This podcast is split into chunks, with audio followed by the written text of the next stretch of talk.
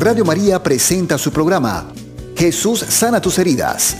Conduce Octavio Escobar, psicólogo católico. Bienvenidos. Levántame, Señor Jesús, con la fuerza de tu amor. Levántame, Señor Jesús, porque caído estoy. Cómo conocer y orar por las heridas emocionales de los hijos. Fundamentalmente está dirigida a padres y madres que quieran orar por los problemas que ha tenido el niño desde la concepción hasta los tres años, porque ese es el periodo crítico donde estamos recogiendo toda la información. El niño tiene, eh, y el alma en general, tiene tres potencias que son entendimiento, memoria y voluntad. El niño pequeño, el embrión en el vientre de su madre, no puede comprender, o sea, todavía no tiene entendimiento, no tiene voluntad, no puede actuar con dirección a alguna meta, no es capaz, pero sí tiene memoria. De manera que grabamos todo Todas las heridas emocionales de la mamá son transmitidas directamente al embrión y al feto y al bebé en los tres primeros años, de manera que esas heridas son las que después están trayéndonos enfermedades psicológicas, enfermedades físicas, problemas, dolores, ideas de suicidio, depresión, todas estas cosas. Este tiempo es sagrado, de la concepción a los tres años. Y para empezar podemos decir que si no cuidamos ese momento, esas heridas después son muy difíciles de resolver. De manera que si alguien va a asesorar a unos novios que están listos para casarse, el primer consejo que le deberíamos dar es ámense completamente, tengan toda la felicidad en el momento de hacer un bebé. Traer un bebé al mundo no solamente es hacer el amor, es hacerlo con amor, con todo el amor. De manera que el trabajo que vamos a hacer hoy es eh, una indicación para aquellos padres, madres y personas que trabajan con niños de cómo orar. También puede ser útil para maestros que trabajan con preescolar. Los va a ayudar también. Y les va a ayudar a comprender por qué sufrimos y por qué ese sufrimiento después hace que, que metamos la pata en la vida espiritual, que cometamos errores y pecados. Hoy entonces nuestra tarea es iniciar pidiéndole a nuestro Señor su iluminación, comprendiendo cuáles son las tres heridas básicas. Siempre en todas mis conferencias parto de esta que es como la matriz de todos nuestros problemas. Y luego vamos a ver, partiendo de esto, cómo un padre o una madre pueden orar para sanar esas heridas. Y eh, les quiero decir algo, hasta los 18 años, como padres, tenemos poder y autoridad para orar y sanar las heridas de nuestros hijos. Yo quiero contribuir aquí a darles luz, a darles apoyo, ánimo, porque hay problemas tan graves que a través de la oración podemos conseguir un cambio. Por ejemplo, eh, padres que tienen niños con enfermedades graves pueden orar para sanar las heridas. El otro día me reuní con un papá y una mamá muy lindos, muy amorosos, sufriendo mucho por un niño con leucemia y lo he encargado en mis oraciones. Y lo que descubrimos seis heridas en el embarazo, seis heridas emocionales. Y yo les quiero también compartir cómo es que logramos conocer esas heridas, pero fundamentalmente recapitulando todo el proceso.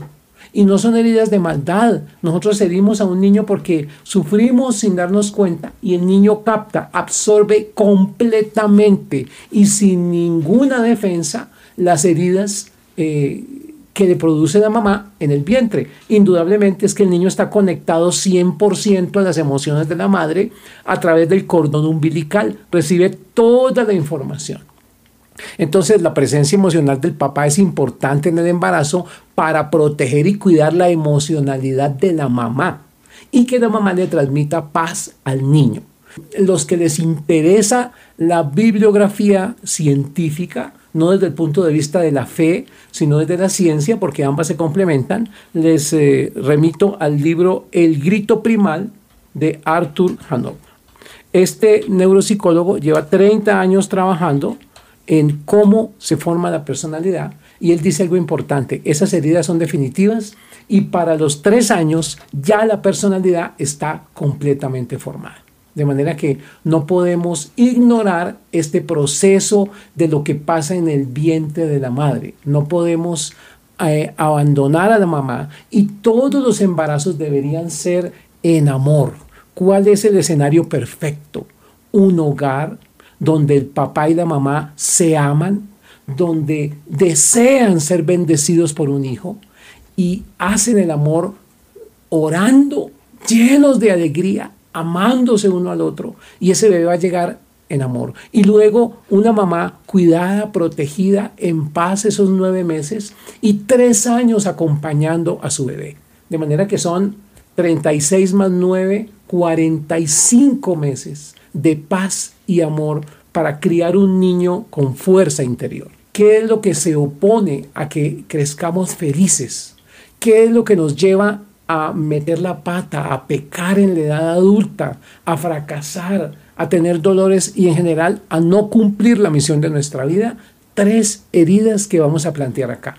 Pero la primera herida es abandono lo primero que sufre el bebé desde el vientre, y ustedes dirán, pero ¿cómo puede una mamá abandonar a un bebé en el vientre? Claro, es un abandono psicológico, es una mamá que no se conecta con el niño, que no le habla, que no, que no, le, que no canta con él, que no ora con él que no escucha la voz de la mamá porque la mamá está desapegada de ese embarazo. Normalmente eso pasa en embarazos no deseados. Entonces tenemos dos tipos de abandono. Físico, por ejemplo, el bebé sufre en el vientre abandono físico cuando el papá se va. Esos papás abandonadores que dejan a la mamá sola, que se van, que dicen ese hijo no es mío, yo no lo quiero, me voy, no estoy preparado para ser papá, oh, esto es muy duro para mí, y se van y dejan a la mamá abandonada, pues van a sufrir, ese niño va a sufrir el dolor que sufre la mamá de sentirse sola, traicionada, triste. Y el mensaje que llega es, no valgo nada, ¿para qué cuidarme? Es decir, cuando yo soy abandonado, pierdo mi valor, pierdo la capacidad de valorarme, de sentir que soy alguien importante. A muchas personas creyentes les dicen algo como Cristo murió por ti. Tú vales porque fuiste comprado a precio de sangre. Y ellas se ríen porque les parece algo ridículo. Jamás me puedo imaginar que un Dios murió por mí. Yo no merezco eso, yo no valgo eso. Y no lo creen. Entonces no se sienten amados ni siquiera por Dios. Porque en el fondo este niño aprendió algo del abandono. No valgo nada. Yo siempre digo que si le regalo a alguien un bolígrafo o una pluma de, de 50 centavos de dólar y la deja botada, no pasa nada porque no vale nada. Lo que se abandona no vale. Pero si te regalo un estilógrafo eh, de oro y diamantes, tú lo vas a guardar porque vale. Entonces cuidas lo que vale. El niño aprende que lo que no se cuida es porque no vale. Y él va a tener toda su vida, como lo vamos a ver ahora, ese, ese mensaje inconsciente. La segunda herida se llama agresión, agresión física o agresión psicológica. Eh, el mensaje que transmite la agresión es quiero morirme o quiero dañar. Es decir, el niño agredido tiene dos caminos. Cuando tú golpeas a tu hijo, lo gritas, lo maltratas, lo tratas con odio y con rencor y no lo corriges, sino que lo, lo agredes buscando corregirlo, el niño va a tomar dos caminos, ninguno de los cuales es sano. Primer camino, quiero morirme, no valgo nada, quiero destruirme. Y segundo camino, quiero destruir a otro, quiero maltratar. De manera que tu niño se vuelve el miedoso de la clase, el tímido, el que nunca pregunta, el que tiene miedo, el que no hace nada, el que cree que no vale, o el patán. No, yo creo que ninguno de nosotros como papás queremos esa ese camino para nuestros hijos. De manera que algo que tienes que hacer hoy, si has golpeado a tus hijos, si los has agredido, es pedirles perdón. Hoy mismo, no importa si tus hijos tienen 40 años o si tienen cuatro meses de vida en el vientre, pídeles perdón. Y pon esa tarea que es una tarea noble, humilde. Esa tarea implica humillarnos ante nuestros hijos no creer que somos los dioses de ellos, sino que somos personas que se equivocan. Y eso les va a enseñar a los niños la humildad. Cuando el papá es humilde, los niños aprenden a ser humildes. Cuando el papá es arrogante y no da su brazo a torcer, los niños aprenden a ser arrogantes. De manera que una primera tarea que quiero compartir contigo es hoy pide perdón a tus hijos. Hijo mío, te pido perdón por haberte golpeado, por haberte maltratado, por haber querido que tú desaparecieras. Miren un tipo de agresión terrible, el intento de aborto. Pues no podemos sanar en el niño el aborto porque ya es un, un, ser que murió, pero el intento de aborto es terrible o el aborto anterior a este nacimiento hace mucho daño al siguiente embarazo. Y es un niño que va a tener el miedo y el dolor de la mamá grabados. Y ese miedo y ese dolor quedan grabados en el alma del niño. ¿Por qué sabemos que quedan grabados? Porque haciendo oración de sanación, la persona adulta entra en contacto con ese dolor. Y muchos hemos visto en la oración de vientre materno cómo el intento de aborto nos sobrecoge y nos llena de dolor. De manera que piensen en el suicidio de un adolescente que dice yo escucho voces que me dicen mátate, mátate, mátate. Yo no valgo nada, no debo estar aquí. Y son las mismas palabras que le decía el papá a la mamá durante el embarazo. Son las mismas frases de dolor, de odio, de rabia sobre ese bebé. Tú no deberías estar aquí, yo no te quiero, vete, muere. Ese dolor va a quedar grabado en el inconsciente del niño. Y por eso vemos niños autoagredidos, llenos de agujas, de chuzos, de marcas, de rayones, de cortes, de tatuajes, porque ellos están expresando de alguna manera ese dolor. Hoy, gracias a Dios, entonces les pongo una primera tarea. Pidan perdón a sus hijos por el maltrato que ellos han tenido por el maltrato que tú les has hecho o que cualquier otra persona les ha hecho. Porque hay algo que tenemos que entender sobre el perdón y es que yo puedo pedir perdón en nombre de otra persona. Por ejemplo, tengo eh, en una familia un niño adoptado. Entonces yo oro y le digo, mi amor, te pido perdón por el abandono de tu mamita de la barriga. Te pido perdón porque ella no te pudo cuidar. O sea, yo puedo pedir perdón en nombre de cualquier persona. Y les voy a contar una historia muy linda que me sucedió en un retiro de sanación que estuve. En un momento dado estaban orando por las heridas con el papá y a todos los servidores hombres de la comunidad nos dieron la orden de ir y, abrazar a las personas que estaban ahí orando por el dolor de su papá. Entonces yo encontré a una, a una chica de unos treinta y pico de años que estaba ahí sola con sus ojos cerrados orando. Entonces yo me le acerqué y la abracé y le dije, hija mía, perdóname. Yo no sabía el tesoro que tenía. Perdóname porque te perdí. Perdóname por no haber estado contigo. Pero se lo dije como si yo fuera el papá. Y yo no la conocía.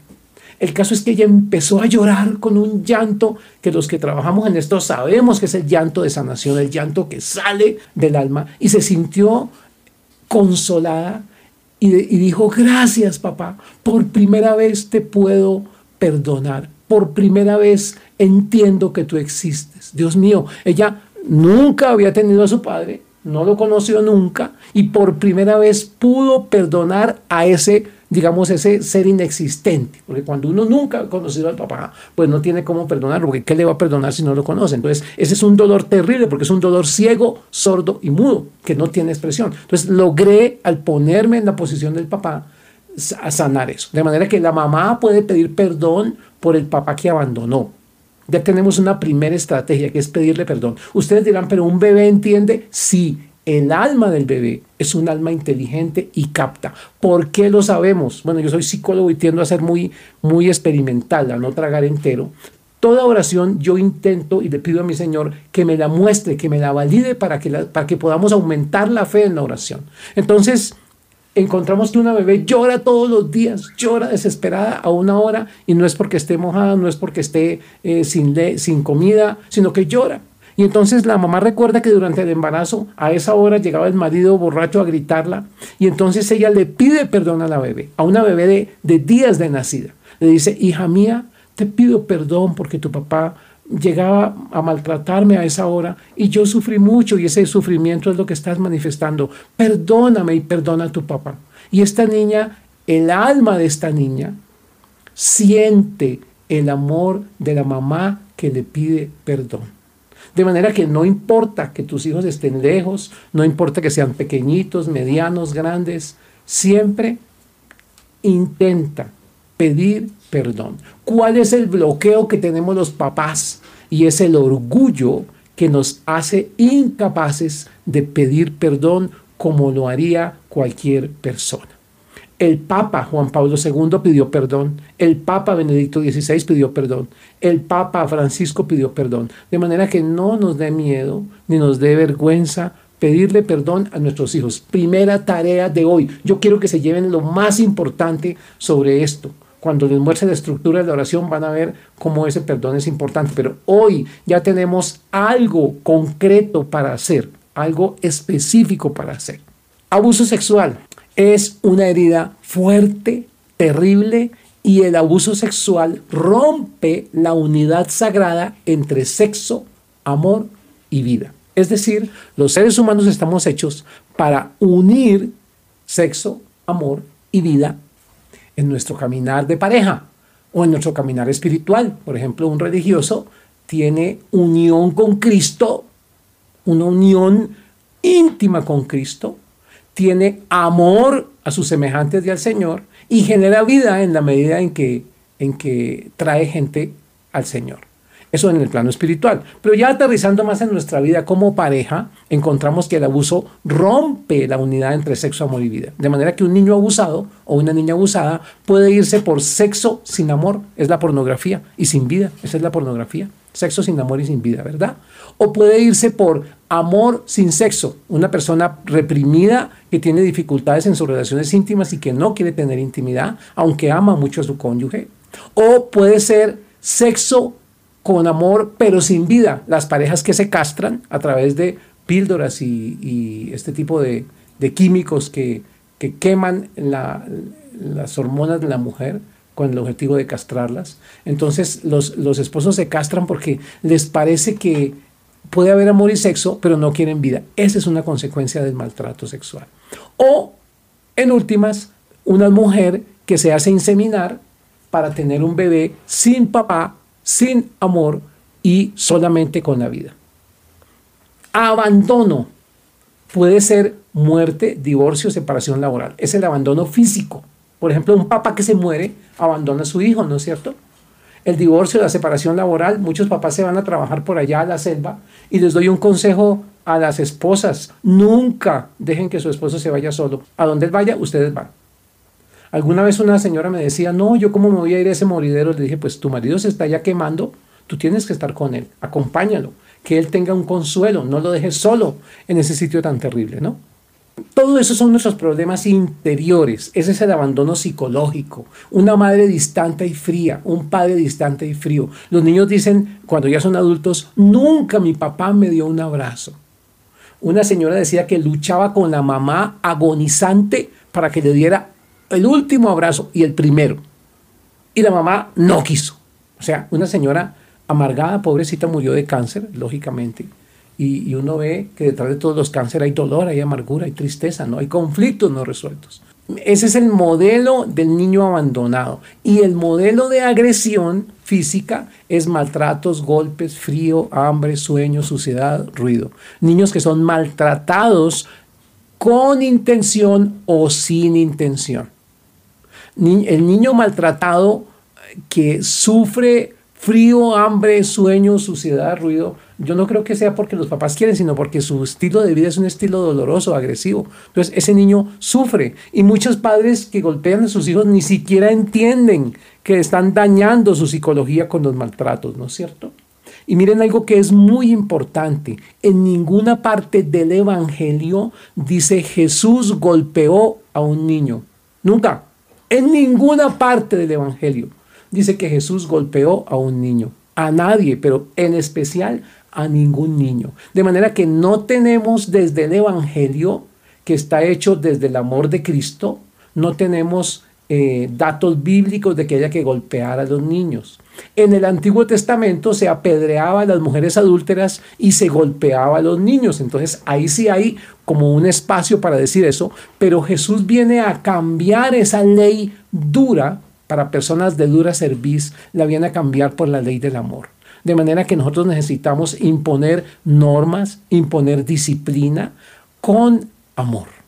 Y la tarea, la segunda tarea es que si tú has golpeado a tu hijo después de que le pides perdón, intentes guiarlo con amor. Ya les voy a decir cómo podemos orar para que el niño pueda cambiar un comportamiento que no es correcto.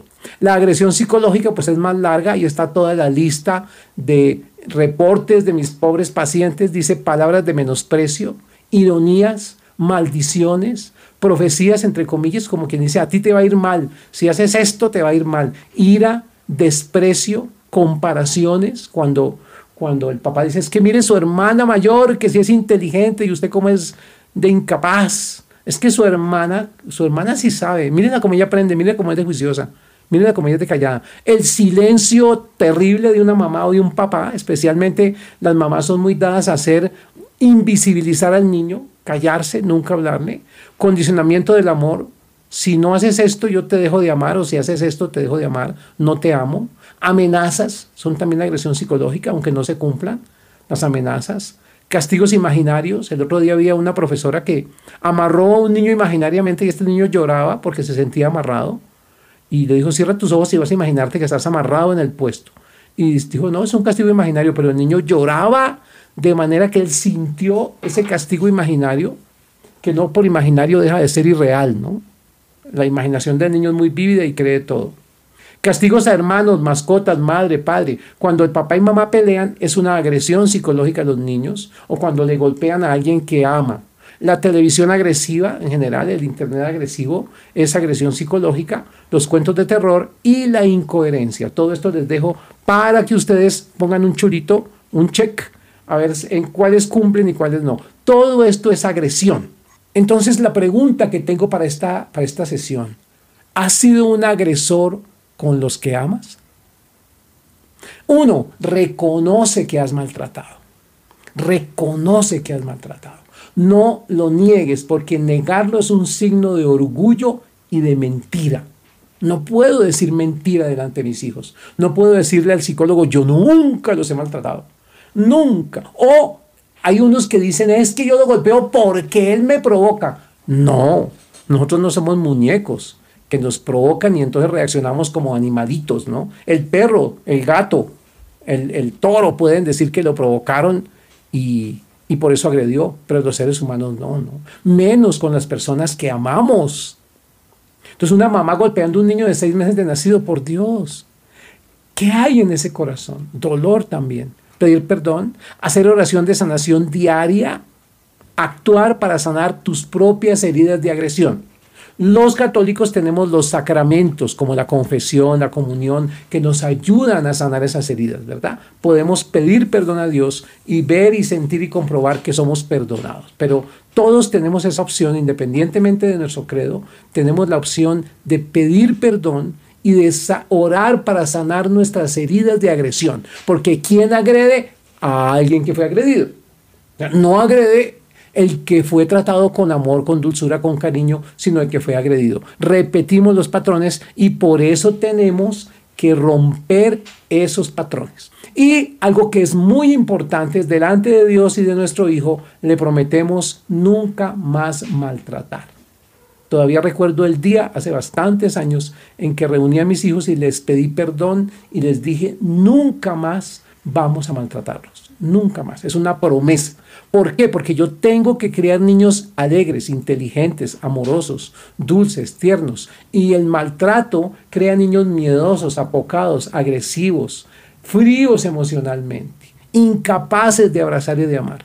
Porque ellos sienten que el contacto físico es solo para maltratar. El adulto abandonado de niño, ¿qué va a hacer el adulto? Busca al padre que no tuvo. Entonces las niñas andan regalándose a los muchachos para que les den cariño. Trata a su pareja como a Dios. Idolatría. O sea, lo aman con idolatría. Soporta todo con tal de no dejarlo ir. De manera que está en algún momento perdiendo su dignidad.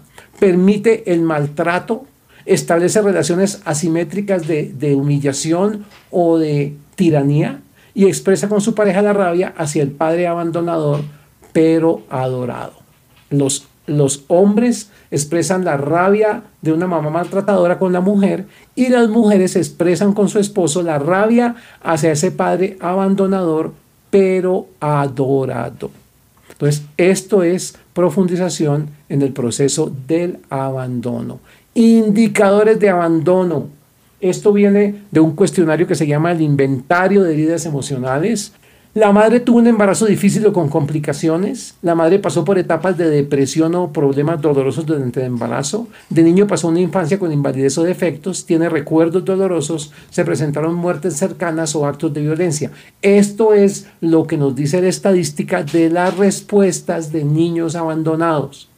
Y en la edad adulta, ¿qué encontramos que le pasa al adulto? Pensamientos repetitivos, miedos persistentes o incontrolables, deseo constante de ser abrazado y estacionamiento en la vida espiritual. Miren algo bien interesante y es que el niño abandonado no logra crecer espiritualmente.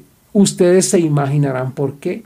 Porque si yo perdí la imagen paterna, me queda, o odio al Padre, me queda muy difícil amar a Dios. Y tener una relación personal con Jesucristo implica haber sanado mi relación con el papá de la tierra, con el papá verdadero. Entonces, si nunca tuve un papá y me vienen a hablar de Dios, yo creo que me están hablando como de una cosa por allá, fosforescente, etérea, vaporosa, que no existe. Si tuve un papá maltratador, lo primero que yo voy a pensar es que, es que ese Dios es un Dios maltratador.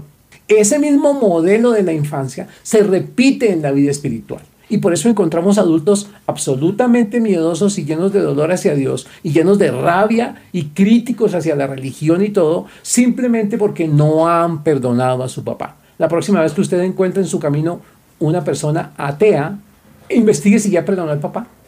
Y va a ver cómo cuando se sana la herida con el papá, la idea de Dios nace del corazón suave no hay dificultades. Un, sacerdote estaba eh, evangelizando a los chicos sicarios de las comunas de Medellín, Colombia, y eh, empezó diciéndoles, Dios te ama como tu padre. Y se paró un muchacho y le dijo, Dios es como esa porquería de mi papá, yo no quiero ese Dios.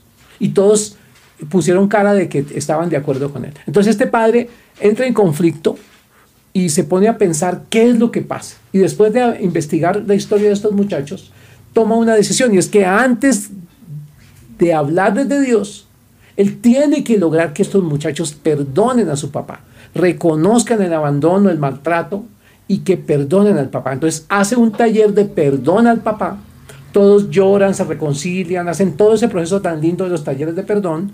Y después de este proceso, cuando les habla de Dios, ya los ojos se les abren y ya tienen una mirada alegre a ese Dios que ama y son capaces de entender que hay un Padre que nos ama infinitamente, que no lleva cuenta de nuestros errores, que nos perdona aunque seamos tan cochinos como el hijo pródigo, que primero le dice hagamos de cuenta que usted está muerto y deme mi herencia y luego va y desperdicia la herencia y luego se le pone de rodillas y el otro lo está esperando con qué amor. Ese es nuestro amor.